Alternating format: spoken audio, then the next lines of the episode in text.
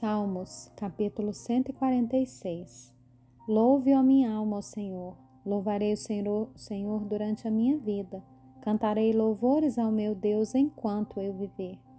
Não confiem em príncipes, nem nos filhos dos homens em quem não há salvação. Sai-lhes o espírito e eles voltam ao pó. Nesse mesmo dia acabam todos os seus planos. Bem-aventurado aquele que tem o Deus de Jacó por seu auxílio, cuja esperança está no Senhor, seu Deus, que fez os céus e a terra, o mar e tudo o que neles há, e mantém para sempre a sua fidelidade, que faz justiça aos oprimidos e dá pão aos que têm fome.